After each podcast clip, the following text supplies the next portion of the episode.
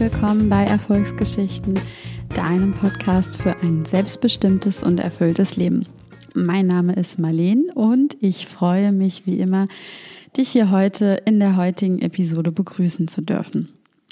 Ich freue mich heute ganz besonders, denn ähm, heute habe ich mal wieder ein sehr spezielles Interview geführt und ähm, ja, freue mich, dir mitteilen zu dürfen, dass das heutige Interview mit meinem Coach stattfindet. Ähm, ja, mein Coach heißt Karl Massi. Er ist Australier und lebt in Bali. Und ich habe ihn vor so ziemlich genau zwei Jahren ähm, während meines Yoga Teacher Trainings auf Bali bei The Practice in Bali kennengelernt. Und ähm, ja, seitdem ähm, begleitet mich Karl regelmäßig auf meiner persönlichen Reise. Und ich bin ihm sehr dankbar für all die Dinge, die er ja für mich gemacht hat oder die er mir aufgezeigt hat. Und ähm, insofern freue ich mich total, dass ich ihn davon äh, begeistern und überzeugen konnte, mir ein Podcast-Interview zu geben. Und ähm, somit hast du jetzt auch die Möglichkeit, ihn und sein Wissen und seine Arbeit ein bisschen besser kennenlernen zu dürfen. Ähm, wie du dir wahrscheinlich denken kannst, ähm, wird das Interview heute auf Englisch stattfinden. Ähm, ich denke, dass das für die wenigsten unter uns in irgendeiner Form ein Problem darstellen wird. Ähm, Karl hat vorab auch im Interview schon gesagt, er wird sich bemühen, seinen Aussie-Slang, also seinen australischen Slang, ähm, so gut wie möglich im Griff zu behalten und langsam und deutlich zu sprechen, damit wir ihm auch alle folgen können. Und ähm, ja, ich werde auf jeden Fall auch in die, in die Show Notes nochmal alle Kontaktdaten, äh, Webseite etc. von Karl mit reinpacken, so dass du ähm, dich dann ein bisschen über ihn informieren kannst. Und ähm, das Tolle ist, auch im Nachgang an unser Interview ähm, hat Karl mir einige kostenlose Ressourcen zur Verfügung gestellt, die ich per Link hier in den Show Notes mit dir teilen kann, damit ähm, du dir ein bisschen besseres Bild davon machen kannst, wie seine Arbeit aussieht und was Karl eigentlich so Schönes macht ja, ich bin auf jeden Fall total happy und freue mich. Ähm, es gibt super viele spannende Insights, erzählt viel von seiner eigenen Geschichte. Ähm, mittlerweile arbeitet er jetzt schon seit über 20 Jahren im Coaching-Bereich und hat wirklich schon von Olympiasportlern über CEOs und allen möglichen Menschen zusammengearbeitet und hat somit also wirklich ein sehr breites Spektrum und ein sehr breites Wissen zu den unterschiedlichen Bereichen. Und ähm, ich finde, es ist einfach was ganz Tolles entstanden. Und ich habe auch wieder, obwohl ich ja auch regelmäßig mit ihm zusammenarbeite, tolle und gute, gute Erkenntnisse für mich mitgenommen und ähm, wünsche mir das Gleiche natürlich auch für dich. Also spitz deinen Bleistift, schnapp dir ein Stückchen Papier und schreib dir einfach auch die Dinge, die äh, am stärksten mit dir resonieren, auf und ähm, wünsche dir einfach ganz viel Spaß. Hello, Carl. Thank you for being on my podcast today. Absolute pleasure to be here. And I just let you know that I'm re- recording this, or I'm actually in Bali. So there may be a few Bali noises, the odd dog, rooster, motorbike, or something passing by. So if you hear that as the symphony in the background, you know what it is. The symphony in the background definitely gives me a happy feeling because I would love to be in Bali right now. How are things in Bali? How are you doing?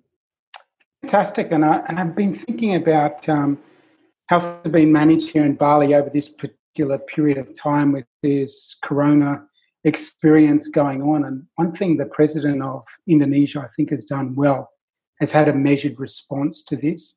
So things have been going along okay.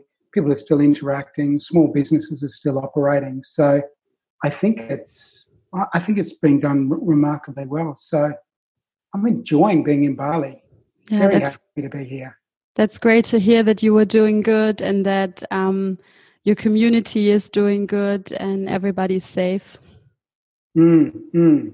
Yeah, it is good. And like one thing I like seeing was like the small businesses continue to operate. Yep. So the laundries, the little grocery stores, the motorbike fixing shops, and all those sort of things. So, you know, there's not the possibility for government handouts here. So the idea was let's keep a little bit of this going along, and uh, and just keep things flowing. So yeah, it's it's got a nice energy about it, a nice feel, and that's always been something about Bali. It's always had that some factor about it that draws people to Bali from all over the world.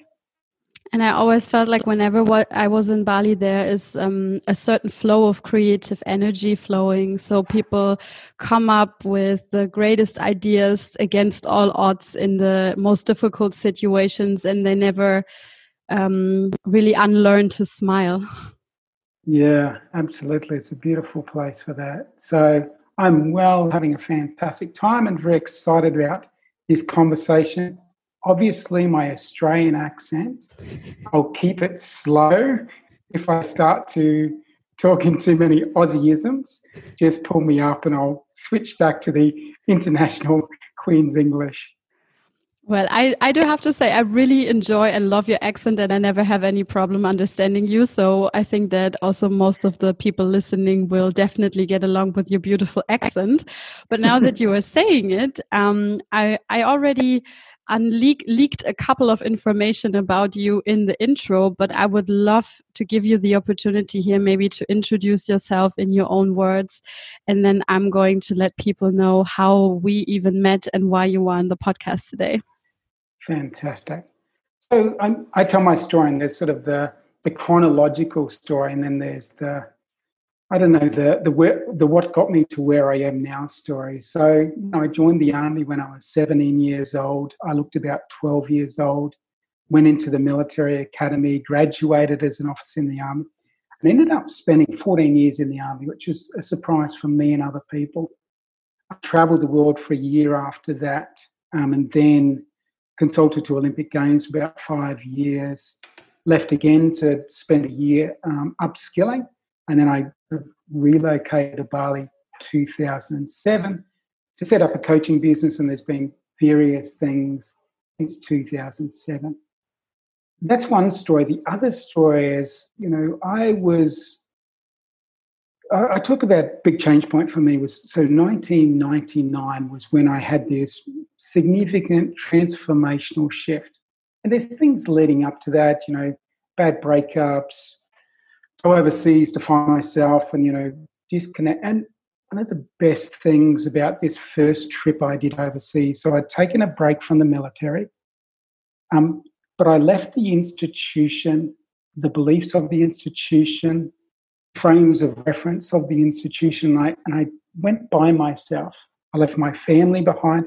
And I think this is a beautiful time for us to actually take stock of who we are, what our beliefs are, what do I believe in. And I realized a lot of my beliefs were institutional beliefs from the military. And when I was actually detached by distance and by time, I realized oh, that's not actually who I am, that's not how I think, that's not actually how I believe. So this was the first uncovering for me.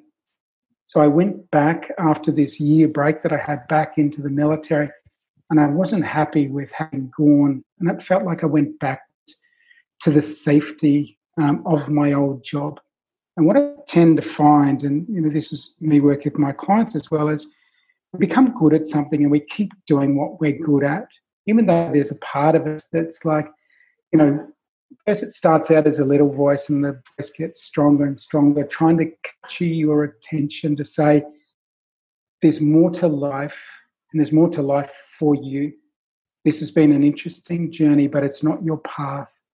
You know, and in yoga, you might call it your dharmic path. So in 1999, I, I did a 30 day challenge. The program was um, and Anthony Robbins, and he's a success coach from the US.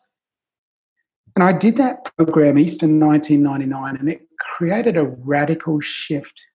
And the reason it created a radical shift was it caused me to turn the spotlight on myself, become self aware, and also to be accountable and take responsibility for what was working, what wasn't working. Because I think we tend to get in the habit of blaming things outside ourselves. But when we shine the spotlight on, we start to see, ah, I can see how that might have happened by my participation in it. And I started doing all that. And as a result of this 30 days, I, I had a significant course correction.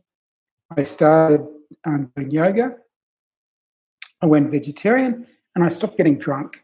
And surprisingly, I started making much better decisions, funnily enough. And that changed the course of my life. So even though I was consulting to Olympic Games around the world, and that was security consulting, it, it didn't resonate for me. I still had in the back of my mind that I wanted to do this coaching thing because it seemed that Tony Robbins' experience. So I was um, studying personal training. I was reading as much as I could because that was the other thing that happened in 1999. I started reading, and since then I've read hundreds and hundreds of books. And I think that was a pivotal point where I realized um, the idea of self education. The idea that if I just wait for information to come to me via mainstream channels, I'm probably seeing some of the best information that is available. So I've been thirsty for knowledge to understand new things, and that's been a big driver for the last bunch of years. So fast forward, I've been here in Bali for 12, 13, come 13 years. My own coaching businesses, retreats, training courses, and as you know, I was one of the co-owners at the Practice Yoga Center um, here in Bali and involved in that for about five years until I left uh, middle of last year. So it's been a fantastic journey. So I hope, you know, from my journey and what I've learned along the way, I get to share some of what I've learned to help other people navigate their course. And nothing brings me greater joy.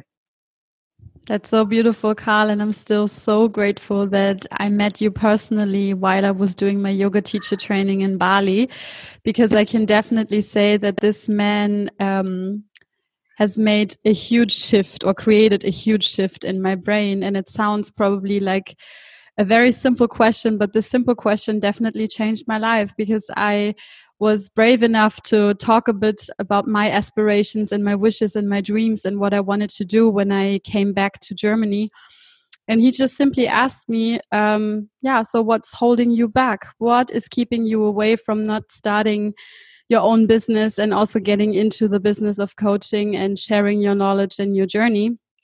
And then I said, Well, I think I don't know enough. And you just turned this um, limitation, this belief that I had in my brain completely around.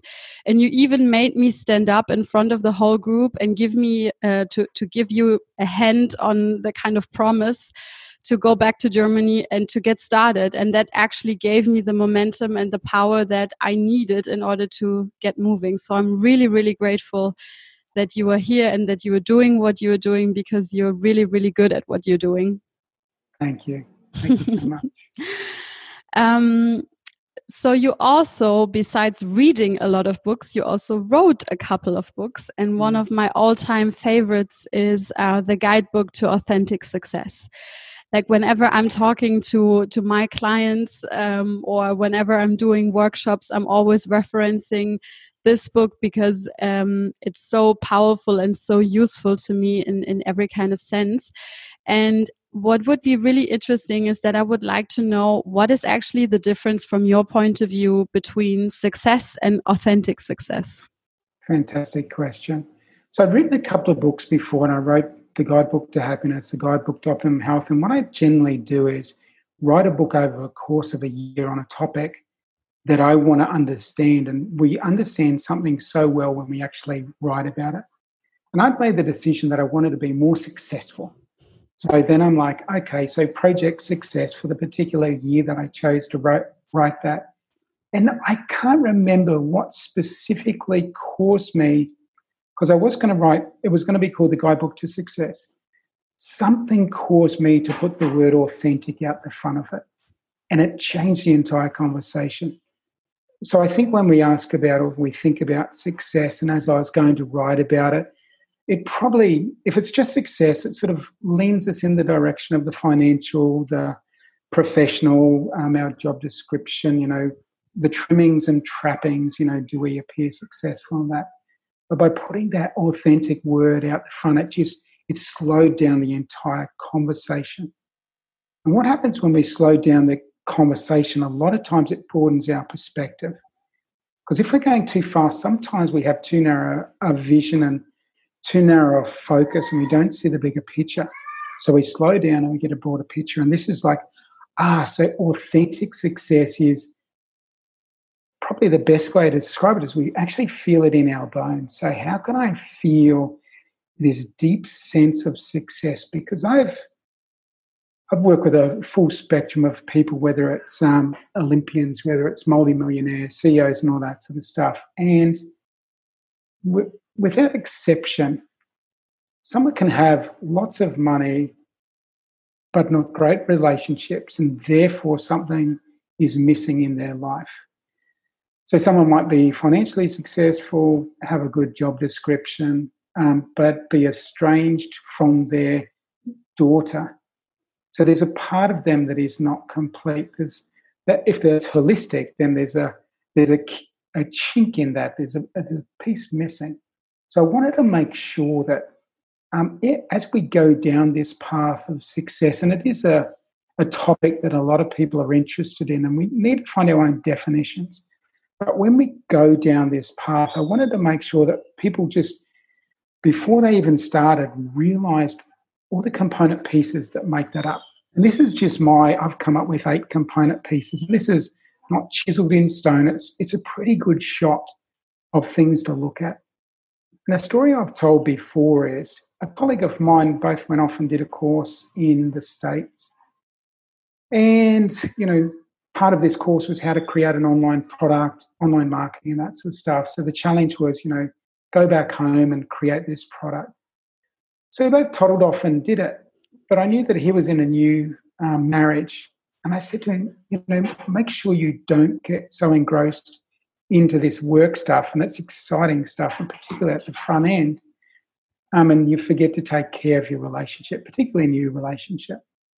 And, and it ended up about six or 12 months down the track that he did have challenges in his relationship. And I, and I do attribute that to not having this broader perspective and making sure that, okay, we're taking care of all of those pieces of this authentic success hologram. So that's, you know, the authentic success versus success. It's a holistic approach to life and it's a conscious awareness approach to this game called success, this game called life, this game called fulfillment. I really love this framework. Honestly, Carl, I'm working with it on a monthly base just to check in where I'm headed to, where how I'm doing in all of those different aspects and pillars and areas because I definitely want to make sure that I have a certain level of balance. And I mean, I guess it's normal that we shift energy into different pillars and focus on different aspects and areas. And it's absolutely natural that we can't be in a perfect balance all of the time. But I think it's so important to regularly have a holistic view on those things and, and check in. So I'm really grateful for this framework. But um, I was wondering if you would be open to share those eight pillars with the audience just to give them a better understanding of what to look at when they want to find out whether they're successful or not. Yeah. So let me go through them and then I'll just dialogue on a couple of them. So the first one is daily joy. So it's pretty hard for us to feel successful if we actually don't feel joy through the day. Then it's high quality relationships. And I put high quality because that's what we want to have. We want to have a deep level of relationship, interaction, connection. The next one is feeling connected, and I sort of look at that feeling connected to yourself, feeling connected to others, and even feeling connected to something greater than yourself. You know, whether that's a, a spiritual definition for yourself or whether that's just a sense of purpose in your life. So, feeling that you're on mission, on purpose then we need to feel as though we're growing or evolving. So I've worked with a lot of clients over the years, um, and if they feel like they're stagnating, so they might be in the same job, and even though they do it well and it's easy for them, and there's no if there's no real challenge, they're likely to feel something's missing, and a lot of times they can't figure out what it is.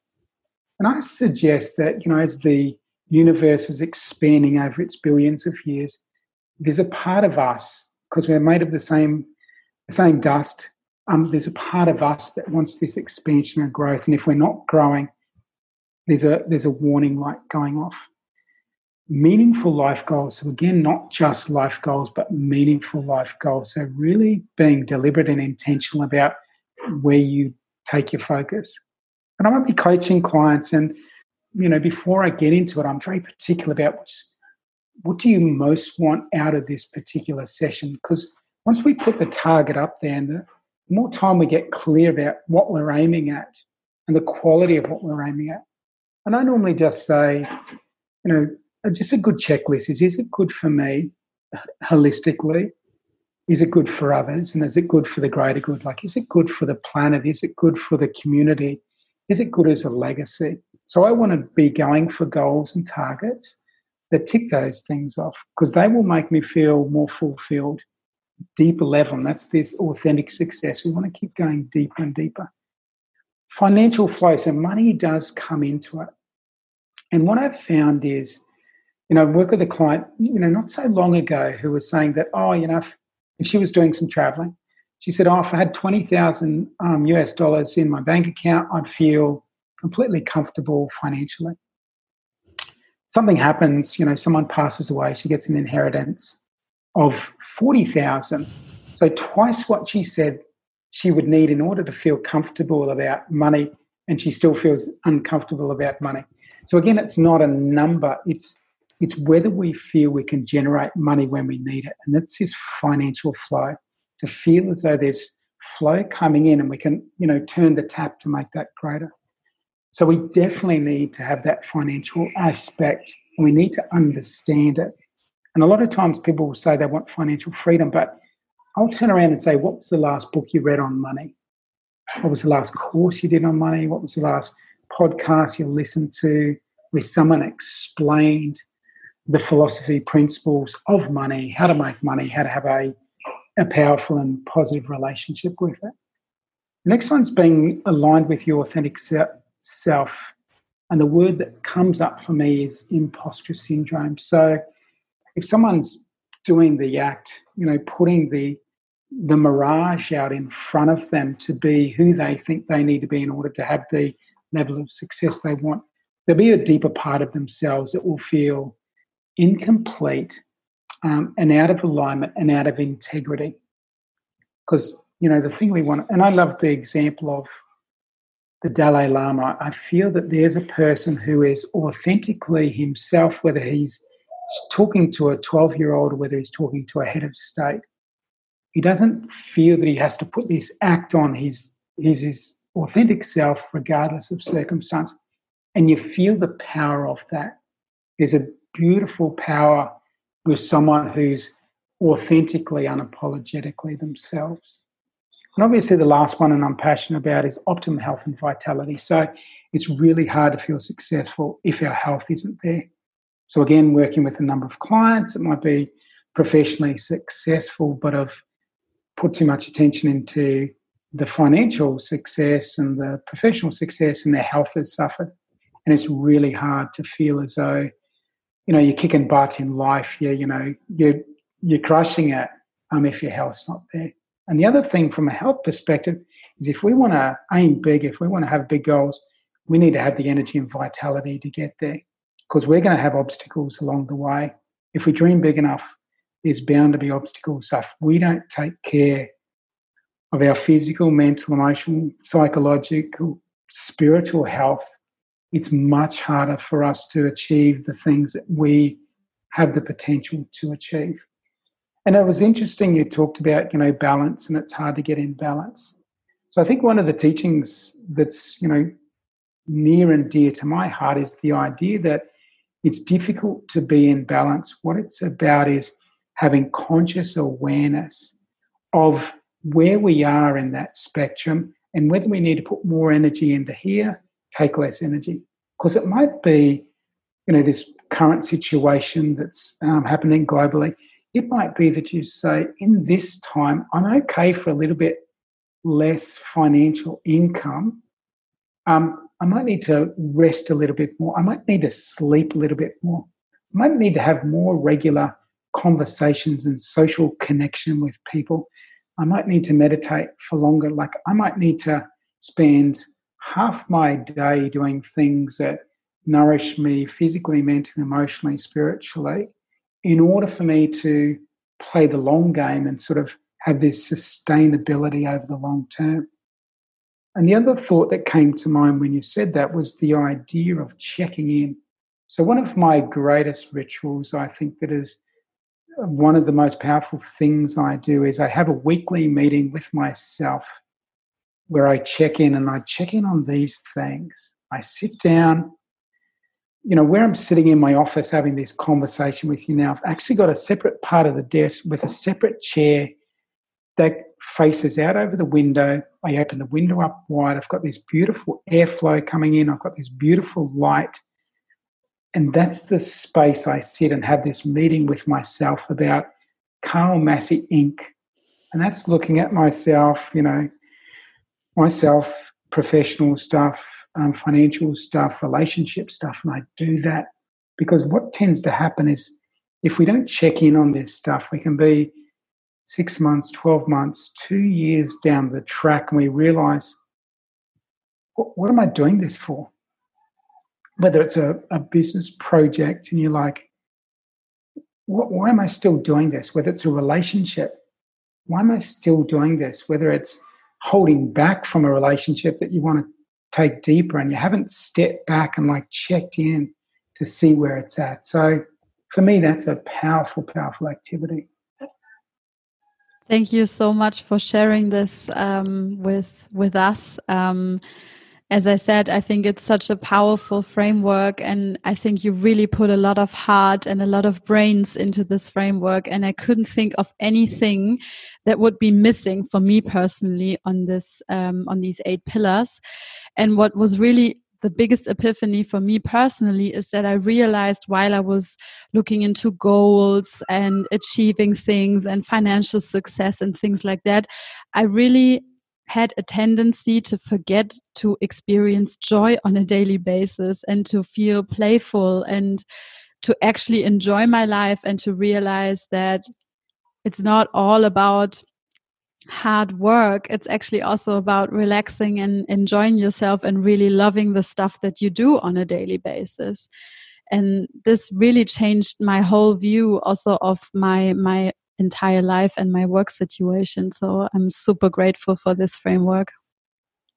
Yeah it's an interesting thing to look at the bigger picture and acknowledge that joy is a part of this journey and it might be okay to have again, less financial success, to have a little bit more space. Uh, and I think that's a, a beautiful thing, just to sit down in peace and rather than being judgmental to ourselves about sitting down and taking it easy. Like today, I decided, so it's you know nearly six o'clock here in Bali. I decided to have a, a movie matinee this afternoon.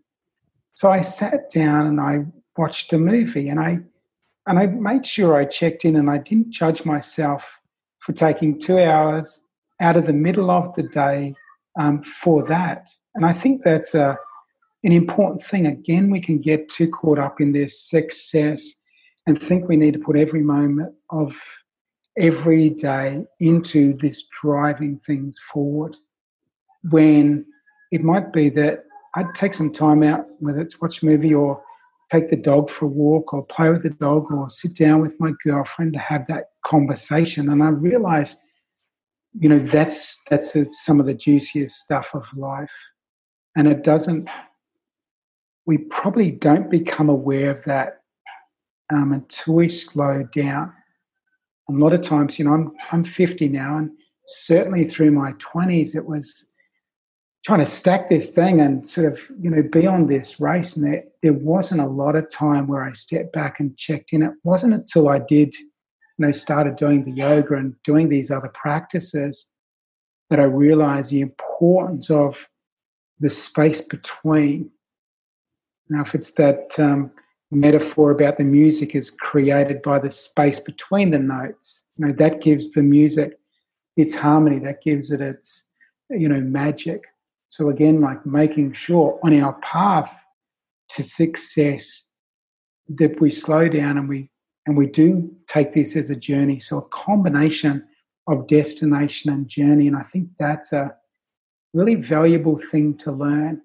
And particularly at the early stage of the journey, too, is we, we need to overcome this thing called impatience. We need to play a longer term game. And, and we live in a society that, you know, might have a marketing machine that encourages us to go faster, to move faster, to have more, to accumulate more. And, you know, we might get slightly hypnotized along the way to this idea of what constitutes success. So it's beautiful for someone to listen to this conversation, you know, at the earlier part of their, you know, professional journey. So someone's listening to this, you know, when they're in their 20s, like what a beautiful time to hear some of these messages about slowing down.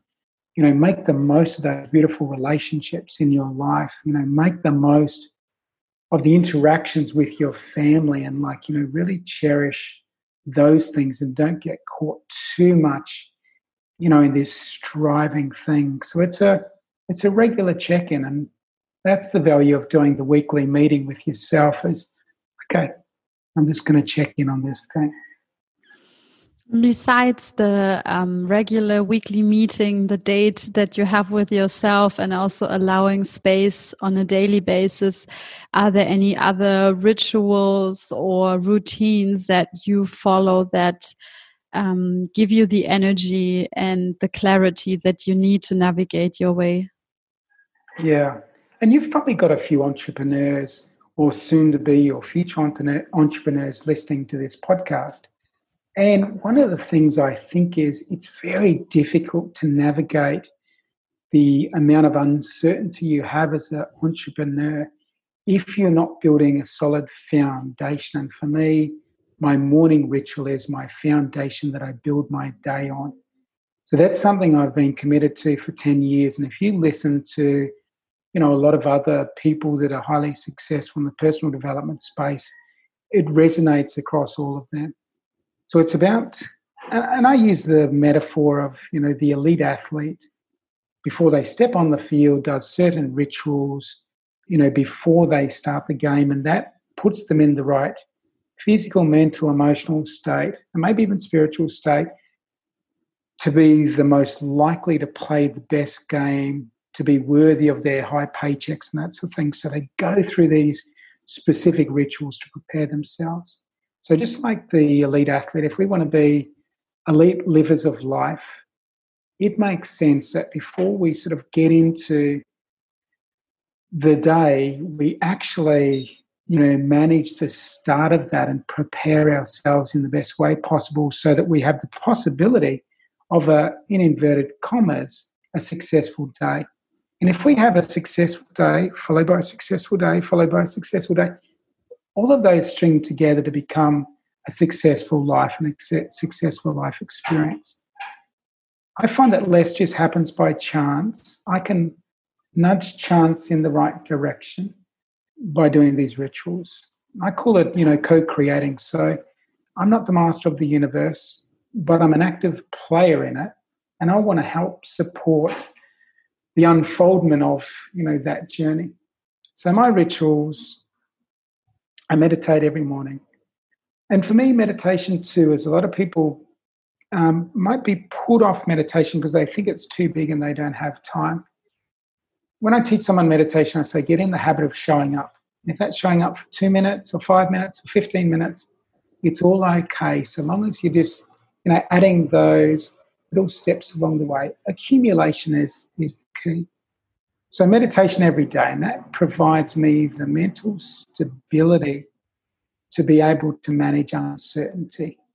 It provides me with the capacity and ability to create space between um, reactivity and responsiveness. And I think it's one of the biggest challenges in our life and looking at you know the brain from a neuroscience perspective the more we can hold space when something happens, particularly crisis, the more we can stay plugged into our higher mental faculties, prefrontal cortex of the brain. We want to keep the oxygen flow and the blood flow to that part of the brain. Um, if we go reactive, that blood flow is going to different parts of our body. We're in a fight or flight response. So, one of the beautiful things about meditation, it provides us the ability to pause between stimulus and response. So, it's a it's a game changer. Again, if you hear top performers, whether it's elite athletes, whether it's you know top business performers, so many more of them are getting into meditative practice, mindfulness practices, and realize that it's a success multiplier. So that's for me and, and why I talk quite passionately and strongly and um, I, I, I rant on it a bit um, is because I really want people to integrate that part because I really think that's one of the key things. The second thing, we need to move our physical bodies. So I have a, a three or four minute daily ritual that I do. I call it energization exercises, loosely based on the teachings of Paramahansa Yogananda, who wrote autobiography of a yogi. And he had these certain energization exercises that he did. So I took the concept and a few of the practices that he does, and that just gets me moving. So it, you know, moves my spine in lots of different directions because I want this energy to flow up and down in my spine. You know, it's a very important anatomical part. It protects our central nervous system. So I move that around. I, I move so I get blood flow to the extremities of my body. As I'm doing that, I might be saying mantras and I connect to my purpose in life as well. So it's like a little routine, but it's physically, emotionally, psychologically, and even spiritually preparing myself. The other thing, gratitude is mixed into that, and gratitude quite often is tied on to the end of my meditation practice. I might say a, a gratitude piece at the end of that as part of that practice. The other thing I do is I like have a daily green drink. Have a daily green drink on an empty stomach because some of us have got different constitutions. So it's best, you know, empty stomach. I blend my green drink so then I've got the fiber. And what I want to do is I want to get highest amount of micronutrients, macronutrients into my body, which requires the least amount of energy and effort by my digestive system to extract those nutrients. You know, minerals, vitamins, phytonutrients, obviously the fiber, um, the fluid of it. So again, I'm like, you know, hydrating my body. So that for me is a big starter. So meditation, movement, and then a green drink. Those are my three absolute essentials. Do you have a specific recipe that you like a lot for the green uh, drink? I have to be honest here with everyone and admit that my girlfriend makes my green drink for me every morning. I'm spoiled rotten. I've got a beautiful, beautiful partner who loves making food, cooking for me, and doing stuff. So that's awesome. You know, with the, the green drink. Look, I live in Bali, so we can actually get coconut water from a real coconut mm. from just down the road. So can you please not talk about that? so that's that's the base fluid. Like, mm-hmm. but obviously, you know, water's next best thing. Um, dark green leafy vegetables. So that's where you get, you know, high nutrient value, um, low calorie value, and also the phytonutrients as well. And the phytonutrients protect us just like they protect the plants from adverse weather, from pests. Um, I put papaya in, so I want to put in foods that are high alkaline foods as well. So it might be papaya, um, le- lemon or lime juice. Again, those are sort of alkaline forming. You can flavor it with um, banana, with apple. And if you want your green drink to be a little bit cooler, you put your bananas in the freezer. That freezes up and they're like little um, ice blocks. I get carrot put in mine as well. I don't mind tomatoes going in. So it's whatever. And we, we have organic food delivered, you know, a few times a week. So I want the best quality ingredients. I want the freshest, straight from farm, straight into my body. So whatever you can get, and, and I'm big about seasonal as well. So you know those um, foods that are seasonal. So it might be times of the year that you might have more citrus because we're coming into winter, and this is this is how our body works and this is how nature works. It provides us with the things we need for the season we're in. You know, that's when oranges, they come to life in winter, increase the vitamin C in our body, you know, natural immunity from things like, you know, flus, that sort of thing. So that's, yeah, that's the, the recipe. It's really beautiful. And what I also really love about this idea is to be actually like a player in your own life and to get prepared to get on the field or on the court and to perform at your best level and to really pour your whole soul and your heart into what you're doing in your daily life.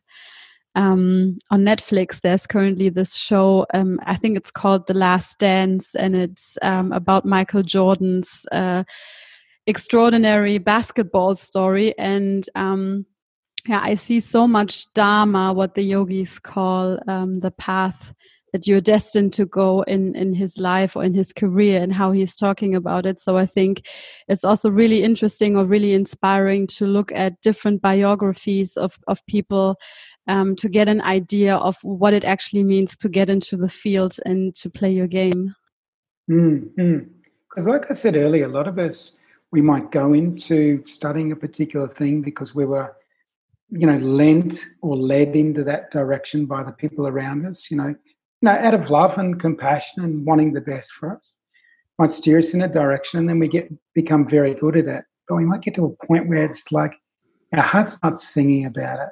So I got to a stage where, when I was consulting for Olympic Games, because it was a very specialist field, and I used to be a bomb management expert, how to, you know, anti-terrorism stuff, how to stop bombs, get it like, you know, weird stuff.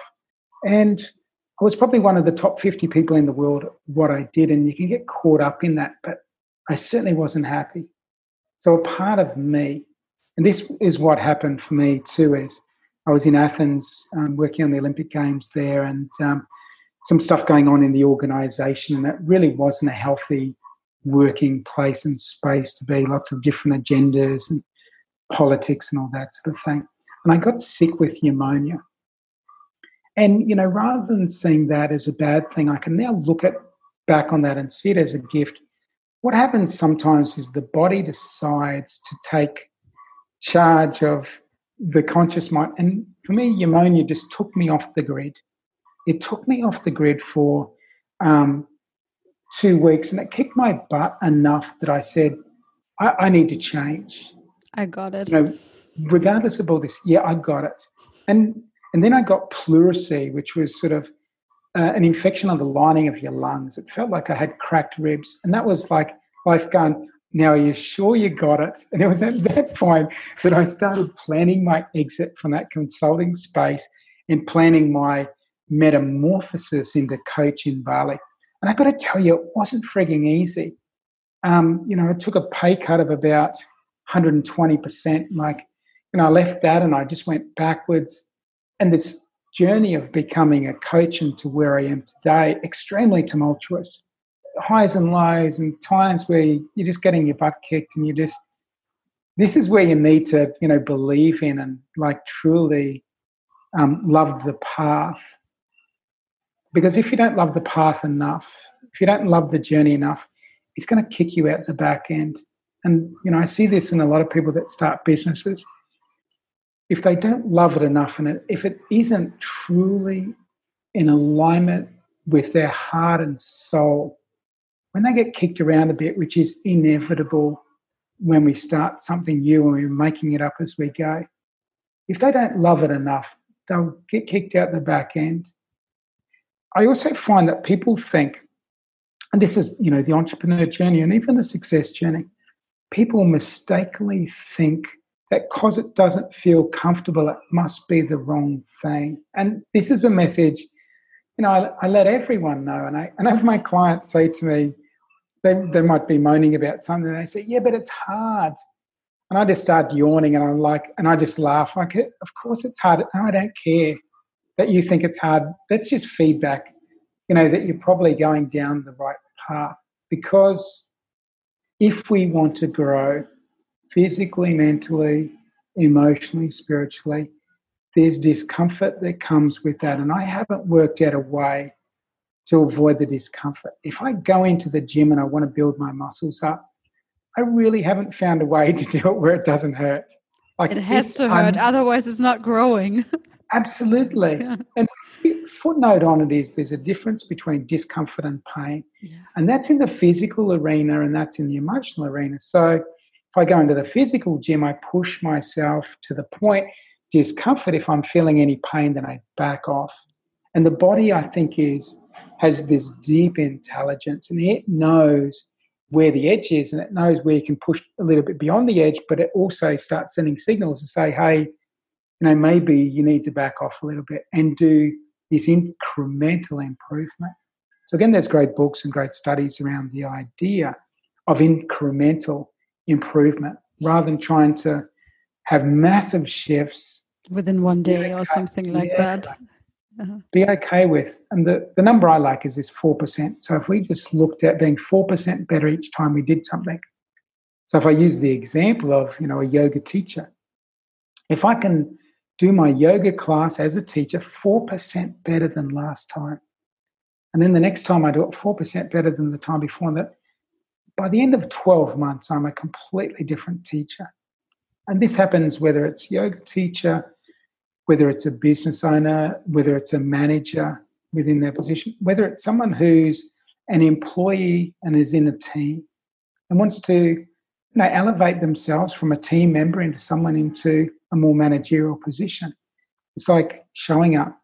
How can I do this a little bit better than I did yesterday? How can I be a little bit more courageous in the meeting? How can I be a little bit more daring in this particular area of my life? How can I be a little bit more creative? I love these questions and asking yourself these questions and coming up with um, some great insights from within yourself will probably lead you into the right direction. Um, I, I was just wondering because I think that a lot of people that are listening that are either currently in a in a difficult job situation or even considering to found their own business or things like that um, in the situation that you described when you were in Athens and you could already tell and see the signs that life is not exactly going the way you want it to go or mm. you need to change something about it. Um, some people may not see a path ahead that they want to go down or they are maybe struggling not knowing exactly what is my passion what is the thing that i want to do and they need a little bit of direction, what would be your suggestion they do in order to connect with themselves and find um, at least a little bit of some of the hints where to go or what to do? A lot of times it might just be looking at your current environment and isolating and identifying the parts of that that you truly love. Because mm-hmm. it might be even a job you dislike. You're like, oh, there's part of that and if I use the example of my own life, so security consulting, the bit I loved the most was I was working with senior police um, officers. You know, they'd done sporting events for a couple of days for whatever. And this Olympic Games is, you know, multiple events over multiple days. And on the inside, they're freaking out and trying not to show it. The bit I loved the most was helping someone see the big picture, helping them break it down in pieces, um, and helping them emotionally move through that. So, helping them become more emotionally empowered and create the belief in their ability to do this thing. So, I identified that. A whole lot of the job I didn't like, but I identified that and I said, okay, that's the thing I most love doing. What might be some way for me to express that? And again, the the path to getting to, you know, a true path calling there's maybe a couple of stepping stones along the way. So someone might know right from the outset that they want to be a dentist, and it's just it, they just know it in their bones. And you know, good luck to those people. That's a portion of people. The others of us might need to take a, a meandering path, trying different things. So I'm all about try different things so you get feedback, and that feedback allows you to make more informed decisions.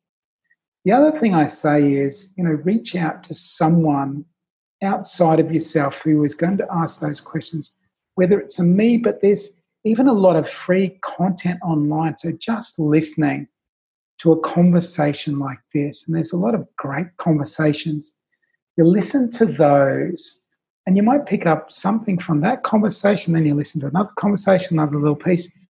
So, again, it's this idea of continuing to learn. I love to read books, and reading books means if I read 100 books, then that means I may be able to put an idea together that's a little bit of a piece of all of those. And I never would have come up with it if I didn't have that broad thing. So, for people trying to figure out what it is, is look at what you're currently doing to see and identify if there's pieces of that you love. Then see how you can expand that out. Talk to someone outside of yourself, listen to different empowered conversations to give you those ideas as well. Then when it's, you know, time to move down that path, my, I say that I'm a strategist, you know, 20 years of strategic planning. So I'm about two is like how can I experience this by dipping my toe in the water without putting all my eggs in the one basket? So I am about how can I continue doing what I'm doing to earn money? Because what happens is if we don't have money, we go into a survival state, our creativity goes out the window. So there's a level of stress that gets us moving. Too much stress causes paralysis. So we need to make sure we have a financial flow that meets our survival thing. So it might be that, okay, um, if I strategically do this, it might be a two year process. It might be I look at what this other thing and I keep dipping my toe in to get a better sense about it. And I'm also looking at what's the skill gap. So over that course of time, I start self educating. I, I read the books, I do the online courses, and again, there's some free online courses that are, you know, extremely uh, beneficial, powerful. So I start educating myself, preparing myself to make this transition. And I also say to people, you know, particularly if you're transitioning out of working for someone else to working for yourself, there's a big gap, and the gap is about the size of the Grand Canyon. So you need to be prepared for that gap. The preparation for that gap might be you work on your skills as well as you can. You work on building up your mental and emotional fortitude so you can handle the uncertainty of it you find the resources around you, you find that mentor around you, you find that coach around you, you find that confidant around you to help you navigate through that. When I'm teaching business to someone and I say, okay, there's three principal components of business success, you need to have the skill of whatever it is your business is about. So you need to be great at that. If it's a cake shop, you need to be great at baking cakes. But being great at baking cakes isn't enough to succeed in business you need to also understand the business of business. So you need to start educating yourself on that. And the third piece is you need to have the, men, the mental state of being. You need to have the personal psychology. You know, there's sayings that, you know, business success or success in life is 80% psychology, 20% um, strategy. So I'm a big believer and we need to have the mindset and the people that um, persist that can handle the knockbacks, can handle the criticism, can handle the feedback, get up and dust themselves off, they're likely to be the people that succeed over the long term. So it's do that, you do you have a strategy how to build a psychology or a mindset that's um, pos- or capable of coping with backsets and obstacles and uncertainty? Yeah, I think the first thing is to acknowledge it. So there's a um, I forget who wrote the book. Um, Heidi Grant Halvorson, I think, wrote the book called Succeed, and you know she's a social psychologist and was looking at the things to make us succeed. And what she said is, if we think something's easier than what it is, we're more likely to fail than if we think it's hard. So the research says if someone goes into a weight loss program, actually thinking it's going to be easy because they've built into the hype the marketing hype of the program, they're more likely to fail than the person that goes in there. And it's like, you know, getting sweaty palms and they're like, oh, this is going to be hard. Because that person who imagines it's going to be hard is actually more prepared for the discomfort that is inevitably likely to come. So, first and foremost, to fortify ourselves, we need to be prepared that it's not going to be easy. And feeling discomfort is not feedback we're on the wrong path. Pain is a feedback that we need to be doing something differently.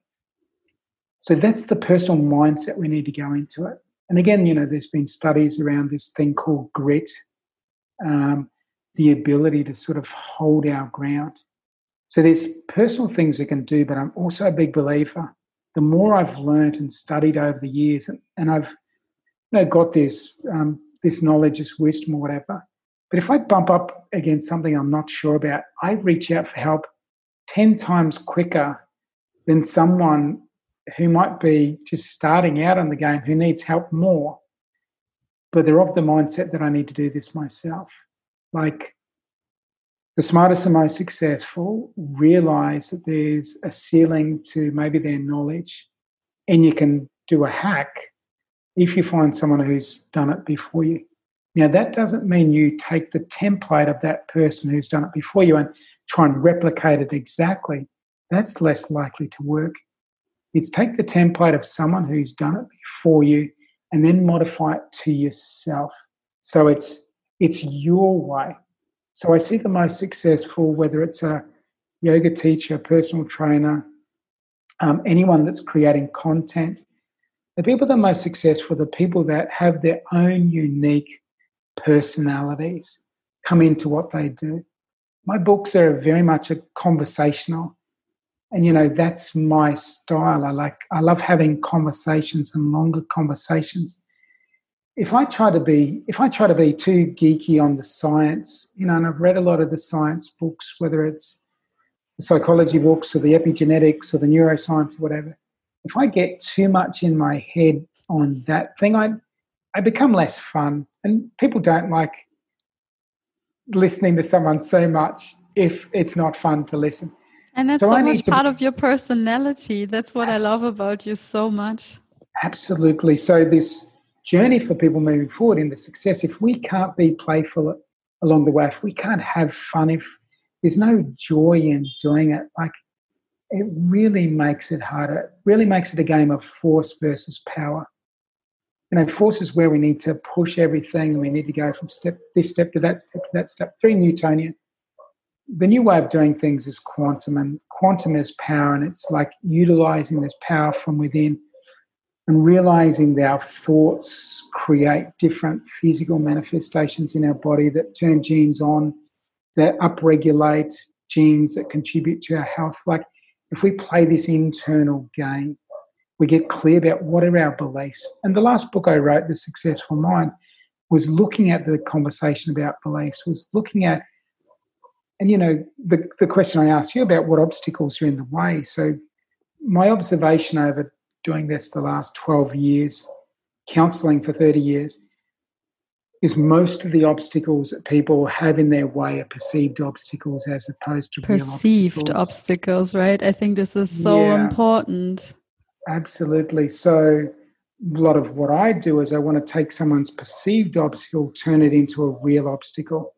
And when they turn it from the you know, this airy fairy thing up in front of them, this story that they tell, and they turn the story into a real obstacle. It might, the whole story might boil down to, um, I don't feel confident marketing myself, and I don't think I've got a solid brand. And you're like, oh, awesome. That's a real obstacle, and we can come up with a solution to work through that. But when it's this esoteric thing, that just scares us and that puts us um, out of a creative state of mind. So, real obstacle what's the reality? When we look at the reality rather than the fear story, like, ah, okay, so maybe I need to go and do this course. I need to do this small business course. Um, or I need to do that management training course, or I need to do that negotiation skills course, or whatever it is in the profession we're in. We say, oh, okay, I need to do that public speaking course because I'm feeling unconfident in these team meetings, you know, standing up and speaking. So it's not that you're not good enough or you're not worthy, you're not powerful, or there's something, you know, wrong with your personality. It might be that you just need a skill upgrade. And you like increase competence, and the confidence might be just a little bit behind you, but it catches up to this confidence thing. Yeah, that's so powerful. I think it's so inspiring to to look at you. You've gone a long path, and to me personally, you appear to be very successful. I mean, you live the life that you want to live. You're still flexible. You're reflecting. You're checking in. You're still changing and growing and challenging yourself every day. And you're helping so many people while you are also on your own path. And I would just be really curious to know um, if you would have a recommendation for your younger version, for young Carl, um, looking back from the point where you are at the moment and maybe 20 years back or something like that when you started and made this bold decision to completely change your career and to leave everything behind and to move to Bali and to do your coaching career. Is there anything that you would tell your younger version from this perspective as kind of like um, a tip or something like that? I, I think, and this just came to mind now because I haven't given it a lot of thought. I think the thing that would make the greatest change to the younger version of myself was if I started reading and opening my mind up to a broader conversation. So I think if I started that earlier, would have like, and this is the thing, if we want to build wisdom up, knowledge plus experience equals potential wisdom. And then consciousness with that allows us to make good choices. So I think the younger version of me was was not thirsty for knowledge and believed what I was told and was really in a little bubble and had my worldview based on the individuals around me. When I expand that out and I read a book you know, by a whether it's an Aristotle or you know whether it's a Marcus Aurelius or whether it's a Anthony Robbins, Brendan Burchard, or a Robin Sharma or any of these, like I start like oh, and I start having a broader perspective, and it starts increasing my knowledge bank. And I think with that increased knowledge bank, then I can make more informed decisions. And for me, the better decisions I make, likely the better results I get likely to be the more successful. Again, in inverted commas, my interpretation of what that means. I so think this keep is, self-educating. This is so interesting that you are saying that right now because um, now this whole Corona situation that is going on at the moment. Um, I, I do generally, I'm, I'm very grateful for the situation here in Germany. I'm happy that everybody's healthy in my closer surrounding and I'm doing well. But what I find the most challenging is that I realize that although I'm already in this field of personal development and questioning a lot of my my uh, systems in my brain and my patterns mm. and everything that's going on, I realized that there is even more patterning that I thought there would be, which was a little bit um, confronting and a little bit challenging for me in the last couple of weeks. But I think it's so interesting to really start questioning everything that's going on. Absolutely. And I'm I'm a student of life and I've been doing this for 20 years, put, peeling the layers back. I'm st- still learning new things. And, you know, what I've done in this situation said, look, I've got a good understanding of my inner world and this, you know, health and that space. Maybe I need to look a little bit more at geopolitical. So I'm like, okay, I would like to educate myself and even understanding financial. You know, what's this mean, this experience? And there's a lot of economic suffering and there's, you know, a lot of consequences of this experience. So, what do I need to do? And, and I've used the term bulletproof, and I, I want to bulletproof myself yeah. health wise, and I make certain choices to do that. I want to create financial bulletproof. I want to have relationship bulletproofness. So, you know, what can I do to like add greater level of certainty and stability to that? And, you know, I've created a thing where I, I am, you know, in a very comfortable place where I live. Um, I've created a financial position where I'm comfortable, like, like, but that hasn't come by chance. That was me making choices, making sacrifices along the way. So, again, providing we're taking steps forward towards these things and we're taking care of all the pieces of that puzzle, you know, I think that's going to give us the ability to weather whatever storm or crisis comes our way. And I love you said the word flexibility, and you know, I love this idea, and this is a something that I think I do well and I think it serves people well is the ability to, you might be doing something for six months But then you find out that that's not really the path you want to go on. The ability to turn, pivot, move into something else, and just let go of attachment to that thing. Some people say, Look, I've invested three years into this degree, so I need to do it. I've invested eight years into this company. I've invested four years into this relationship and like really hang on to things. But we need to be honest and courageous and do those check ins. And like, and if it means we need to pivot and let go of attachment to that thing, that story, you know, this is what the Stoics taught as well. It's like, okay, well, like pivot. I might have, I, I planned for this year to do a whole bunch of um, live events. I wanted to, you know, do a live event over in Cancun, Mexico, something in Europe, something in the Middle East, something in another part of Asia, maybe another event down in Australia. And then this happens. I'm like, okay, the reality is this. I don't fight it. Reality is this. I get clear about it. Okay, given this reality, what can I do with it? And I just, I just get to work. I can create it. Yeah, that's so inspiring and so beautiful to observe. Um, and there's another thing that I really admire about you, and that I would be very curious how to get there or how to work on that. Um, I remember when I first met you in the beginning, I was a little bit triggered, is probably not the right word, but um, maybe a little bit triggered but then I got to know you better, and I can definitely tell from the bottom of my heart that you are one of these people who really tries and gives everything you can in order to support people and to help them grow. Um, and what I really admire about you is that you are very unapologetic, as in, you are who you are. You are really Carl. And I truly believe that you don't give a damn about other people thinking about you, or you don't, you're not a person that pleases or wants to fit in in a specific mm. way, but you are really who you are and you are happy with that. And, um, I can tell that I'm on a on a probably good path getting there, but I'm not there yet. And I still um, observe myself in certain situations, not speaking my my honest truth because I'm a little bit scared of being judged or not being liked anymore. And I was mm-hmm. just very curious, like how can I move to more unapologeticness, if that's even a word? Yeah, yeah, yeah, yeah. That that will do. That will do. Um, I think when we go from pleasing to serving, and I just want to make a caveat now that I'm trying to write an article and I write a newsletter every couple of weeks and that sort of stuff. And it's an interesting to write an article in this period of time we're going through COVID. I've got particular views and viewpoints and perspectives. And because of what I've learned over the last 20 years, I've got different contexts when I look at different things. So trying to like, I'm even like having a bit of a, or oh, do, do I say this or is this going to offend people?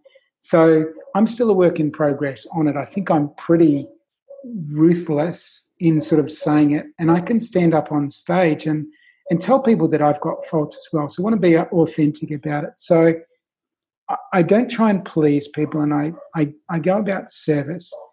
And in my coaching too is I love the terminology loving disruption, and, and that's the methodology, and that's this idea of I truly love the person in front of me. I truly love you on the other end of this conversation. I truly love the people who are listening to this conversation. I truly love the people listening. And when someone feels that level of love, it's in that space that I can disrupt a little bit. Because if I just, I don't have that rapport in that relationship and someone doesn't feel the love from me and I just start poking holes in someone's story and challenging them, then that's just going to get deflected. So, you know, part of our work and this service, if we come from the place of love in service, we worry less about, you know, pleasing people around the other side.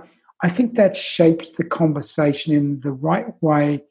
It has the right vibrational frequency and it resonates in the right way that goes from your heart to someone else's heart. And people get it and they get the authenticity um, of that. So people might think I'm rude and obnoxious sometimes, but it'd probably be rare that people would say, oh, he's not authentic. Oh, so, I would never say that. And I, I don't even think that you're rude. It's just that Um, and, and you explained it very well, which I think is a, beautiful thing that um, I think during the coaching sessions that we had in Bali on the yoga teacher training, you were presenting and doing a couple of exercises with us and doing a powerful coaching session with us, a group coaching. And at some point, I could definitely feel that I kind of hit um, almost like a like a limitation within my own belief system and um, what normally happens, and you explained it so well, that when we hit these limits in our belief system, something gets triggered and we switch from subconsciousness into a very conscious state because your brain's like, whoa, what's going on? I don't know what this is. I've never seen this. I can't make a pattern out of it. It doesn't make sense. And I'm, I'm puzzled somehow. And I think that's mm-hmm. great that this is happening on a regular basis to me because it always is followed by a great process of awakening or increase in awareness but in that time yeah if you interpret it in the in the wrong kind of way mm. then you can easily feel kind of like offended or something like that Al yeah. although it's not really that yeah i mean that great book the four agreements one of the agreements is don't take things personally so yeah. that's a beautiful philosophy for life and i think if we expand your personal experience at a macro level and we look at what's happening globally, I'm loving the confusion. I'm loving the conversations that are from one end of the spectrum to the other, where people are so confused as to what's truth and what's like. I think that needs to happen. A lot of the, the BS is floating to the surface as oh, well yes. as a result of this. So I think this tumultuous experience for us all globally is an opportunity for us to have a, a global breakthrough, a, a global insight, a global awakening. So I think that's the possibility if we keep our hearts open to it and we don't go reactive and start getting too much in our head. So we listen to deeper truths, we sense those deeper truths. And I think, you know, one thing I said to someone recently, and this is a an interesting thing, when someone says conspiracy theory, because Conspiracy is the adjective and it has certain emotional connotations, interpretations. It disrupts and distorts whatever the theory is. If we look at life and we remove the conspiracy, it's just someone's theory, it's just someone's hypotheses. And I listen to that. What resonates, I hang on to. And what not? What doesn't resonate, I let go. Yeah. I don't fight it.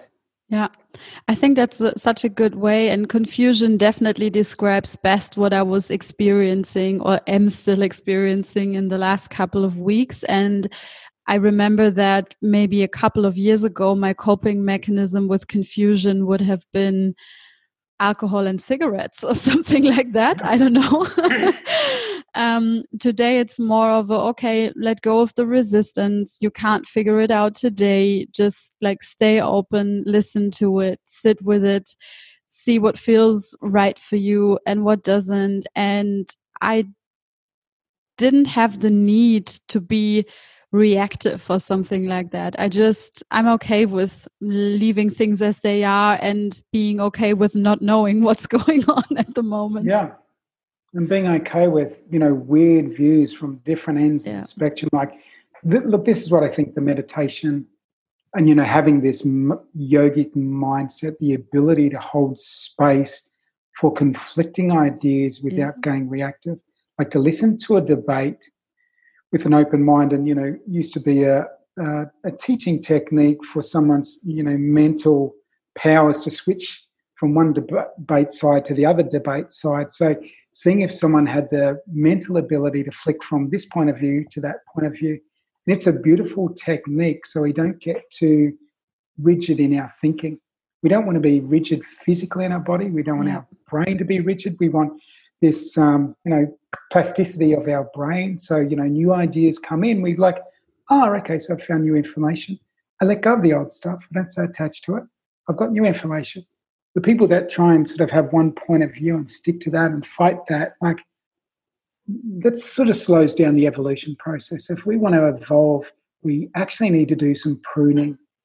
We need to cut away stuff that no longer works. And if we if we have some new information, we need to upgrade the information, just like We'd upgrade a program on the computer yep. to make it more effective for the day and age that we're in.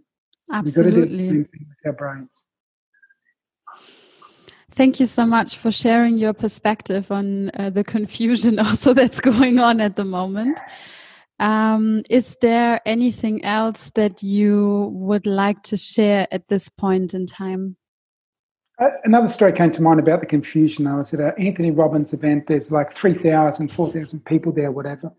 Whenever he asks someone something and they say, Oh, I don't know, I'm confused, everyone would start cheering. so it got people in the habit of like going, you know, confusion precedes That's breakthrough. Good. Yeah. So, so my parting message is for people to be okay with the confusion. No, don't think it's your your brain's melting down. Like just sit there in the confusion and hold the belief and the intention that something beautiful and great can come from this. And if we all held that intention, that something beautiful and great can come from this, that comes from heart and truth and authenticity, then that's the possibility absolutely for all of us. So that's, you know, my parting message.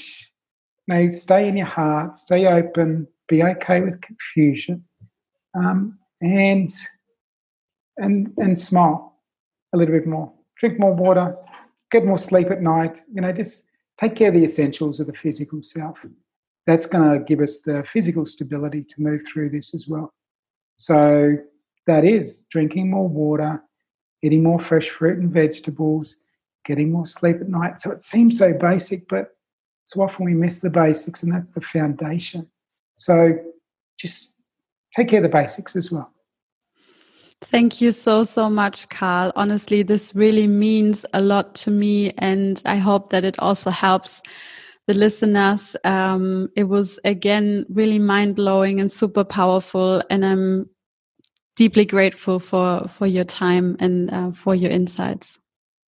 Thank you very much for this beautiful opportunity. Thank you for the the measured way you start and have this conversation that allows me to bring this stuff up. And I'm so grateful for each and every one of you that's listening to this because I take my hat off to you because there's a good chance that you're starting on this journey earlier than I do.